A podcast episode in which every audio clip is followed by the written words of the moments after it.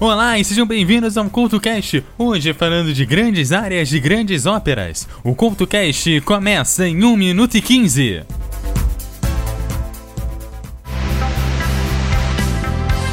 As rádios de todo o país já podem transmitir a voz do Brasil em horário flexível. As emissoras de radiodifusão são obrigadas a retransmitir diariamente entre as 7 da noite e as 10 da noite, exceto aos sábados, domingos e feriados. A duração continua a mesma, 60 minutos de forma ininterrupta. São 25 minutos do Poder Executivo, 5 minutos do Judiciário, 10 minutos do Senado Federal e 20 minutos da Câmara dos Deputados.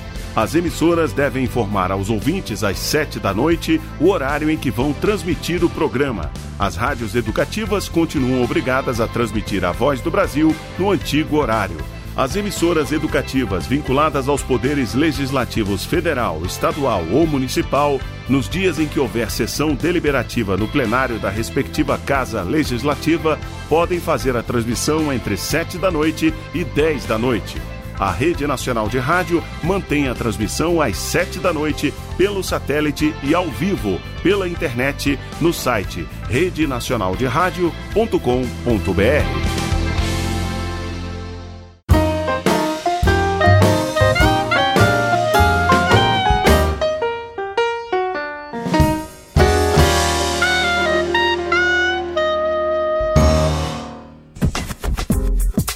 Olá e sejam bem-vindos ao CultoCast, no programa de hoje Grandes Áreas de Grandes Óperas.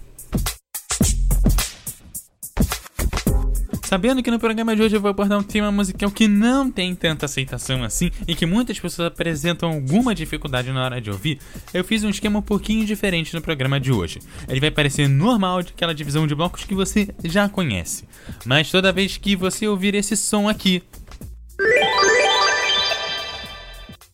é o ponto ideal para você parar, fazer outra coisa e depois voltar e continuar o programa. Obviamente, você que deseja ouvir o programa do de cabo a rabo, do início ao fim, fique à vontade, o programa também é feito pensado nisso. Então, dito isso, vamos ao programa de hoje.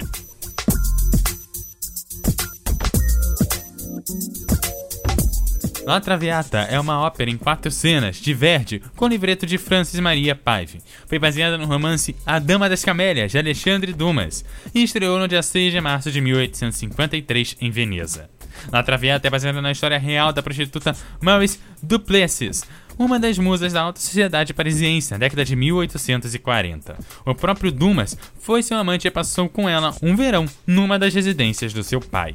Em La Traviata, no primeiro ato, Adolphe Germont, um burguês originário de Provença, região sul da França, é levado por um amigo ao palacete de Violeta, que na cena está cercada do marquês Dom Aubigny e o barão Doupol. Os homens vestem casacas pretas, não sendo possível diferenciá-los socialmente pela roupa e pelas maneiras.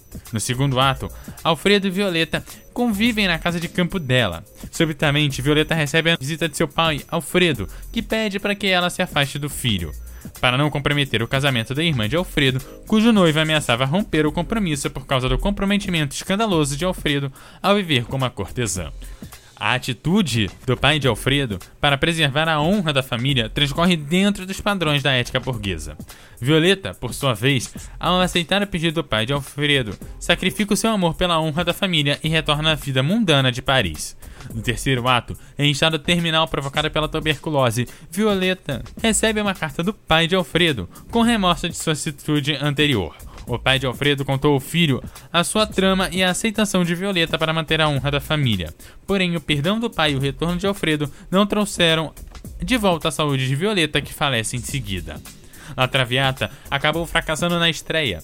A atitude hostil do público foi provocada pelo fraco desempenho dramático e musical dos atores, o que evidenciou o desvio da ética burguesa no enredo. No ano seguinte, quando a ópera foi reapresentada, o novo elenco destacou o sacrifício de Violeta como elemento principal do drama. La Traviata tornou-se então um sucesso. A seguir, tem La Traviata, aqui no CultoCast. Libiamo,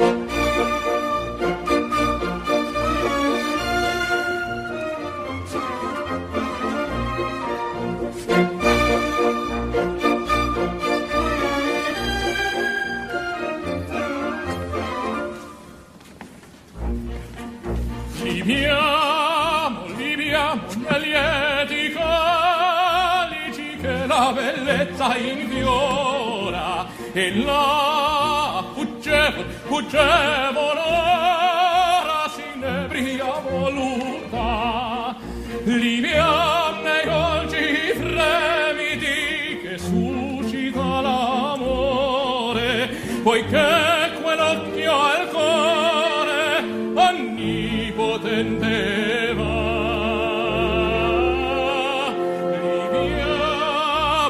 amore, amore.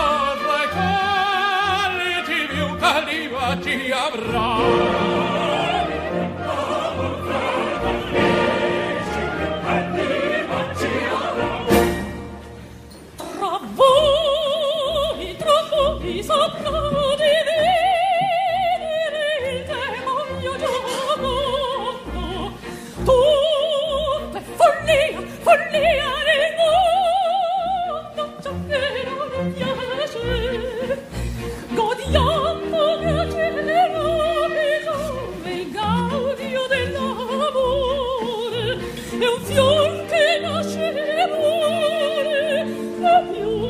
tuo cor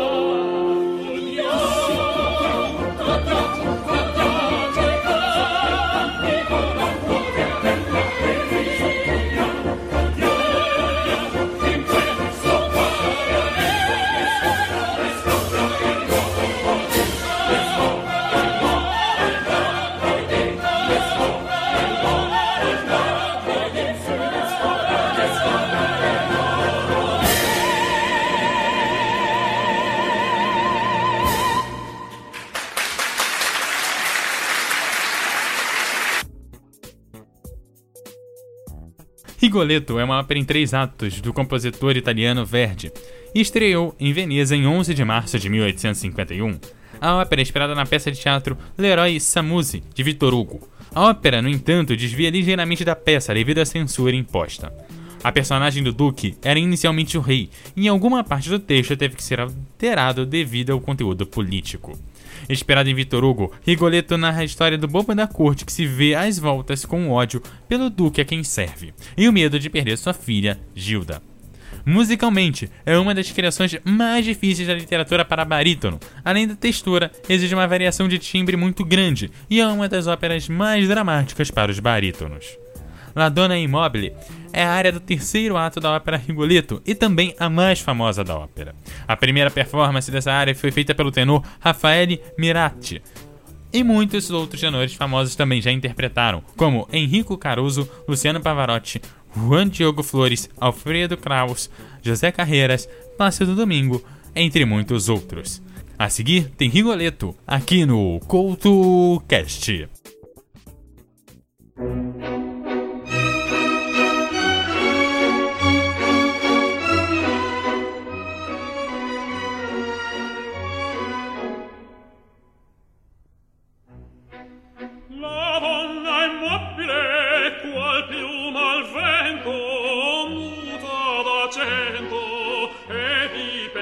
vero sempre un amabile leggiadro viso in pianto in riso e menzogna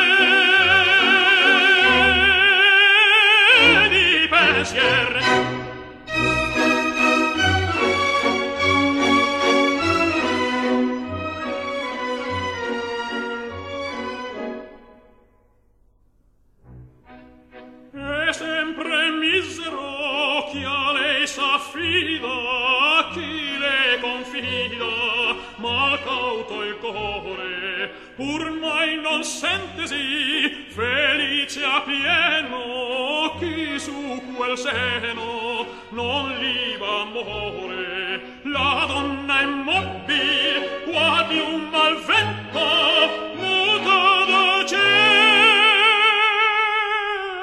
tu ed in pensiero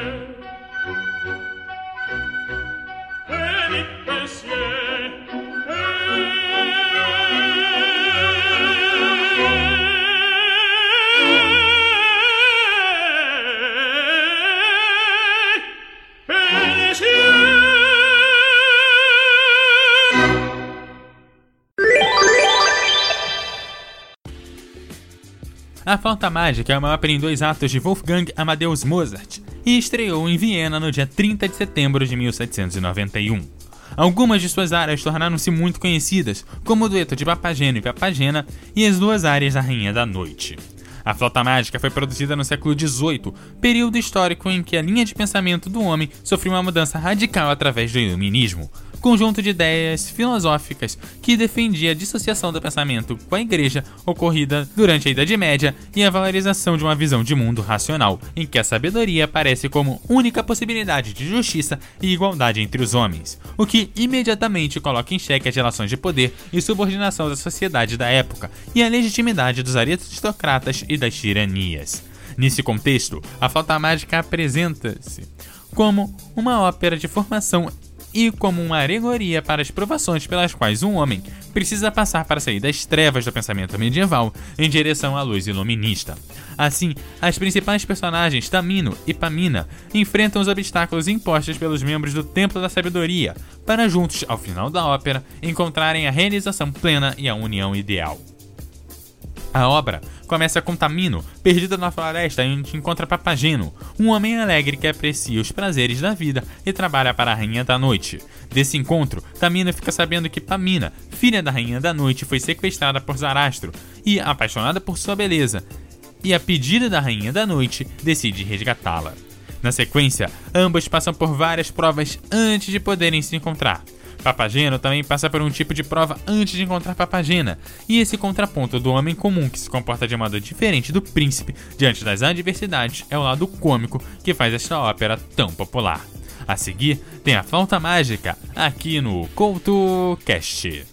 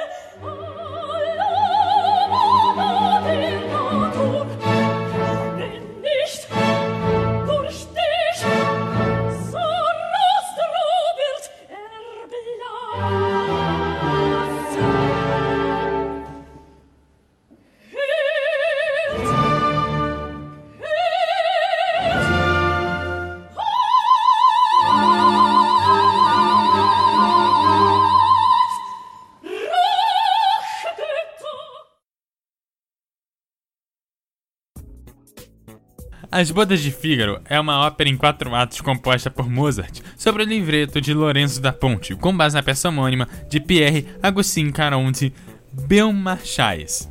Composta entre 1785 e 1786, estreou em Viena em 1 de maio de 1786. Disse que Mozart começou a ter problemas com a sua reputação a partir desta ópera, que satirizava certos costumes da nobreza.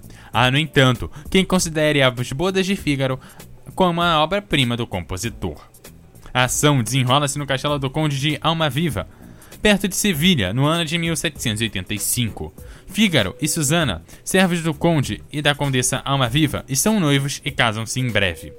O conde mantém um longo assédio sexual a Susana, o que a faz duvidar que este venha cumprir sua promessa de abolir o tão odiado direito do senhor, que estabelecia a prerrogativa de deitar-se com a serva antes dela se entregar ao futuro marido.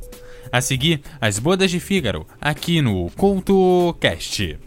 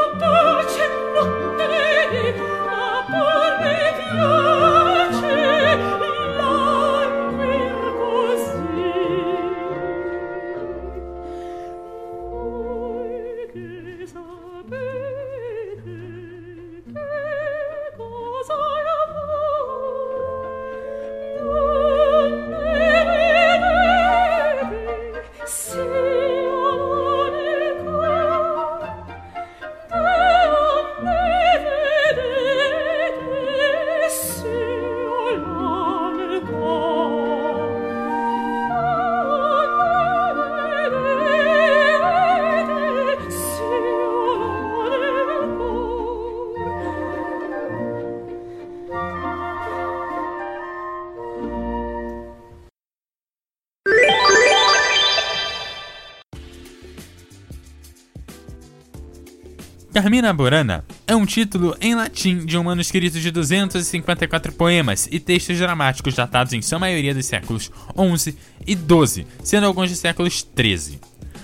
As peças são em geral picantes, irreverentes e satíricas, escritas em latim medieval, embora algumas tenham sido escritas em médio alto alemão com traços de francês antigo ou provençal.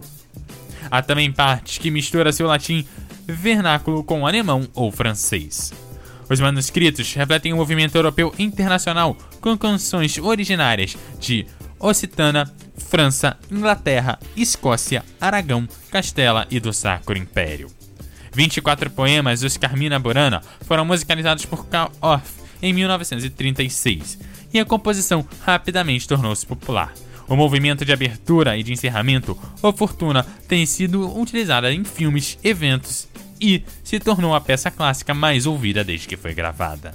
O Fortuna é dedicado à Fortuna, deusa grega da sorte e da esperança. O poema foi escrito em latim medieval, sem levar a métrica latina clássica. Ao invés disso, foi escrito com o estilo originário do alto alemão.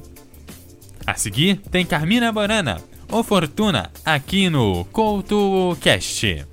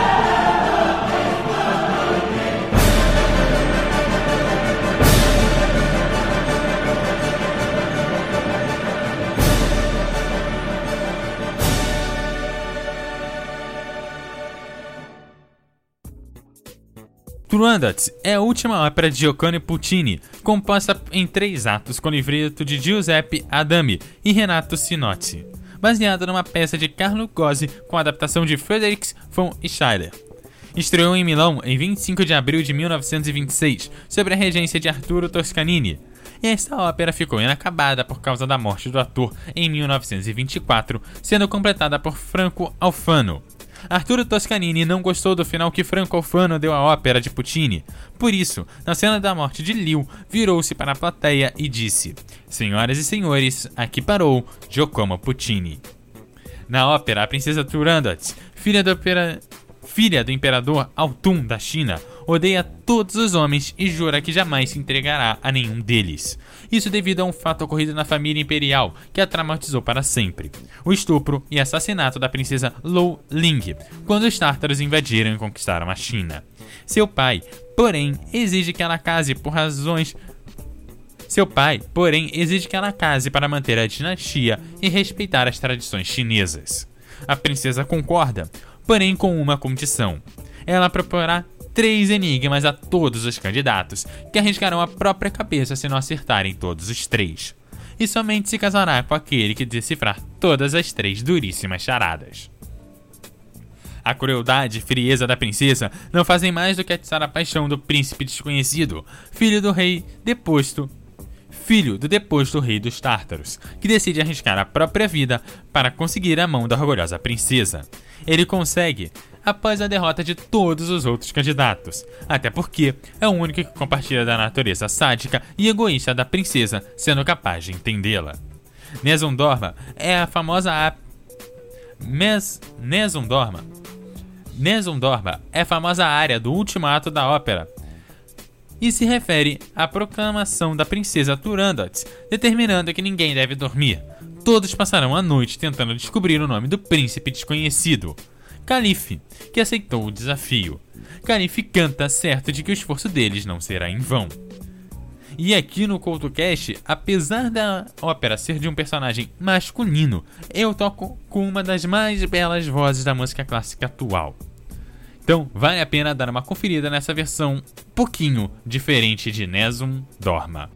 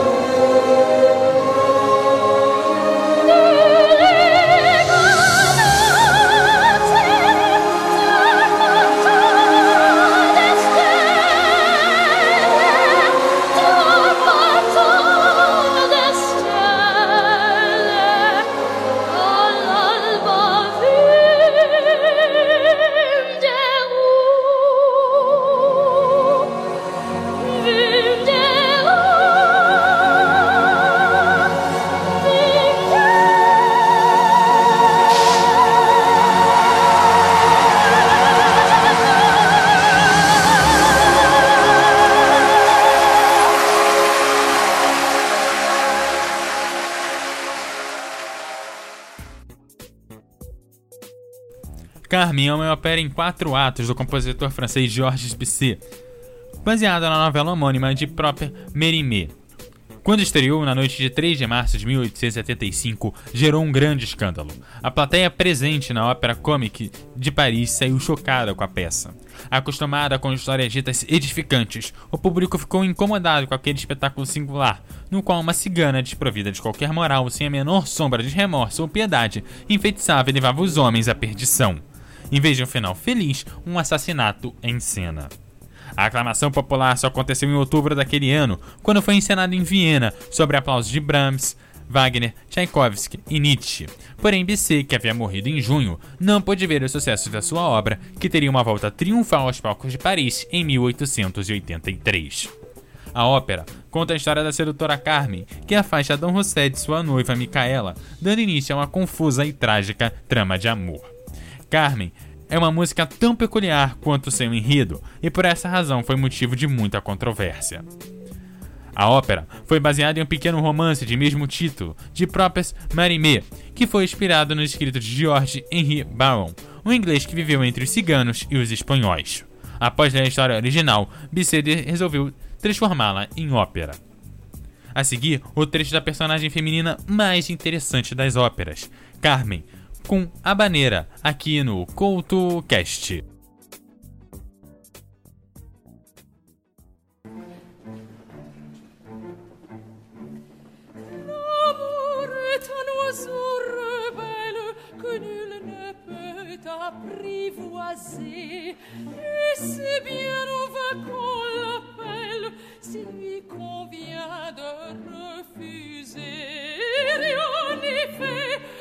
menace aux prières, l'un parle bien, l'autre se tait. C'est l'autre que je préfère, il n'a rien dit, mais il me plaît.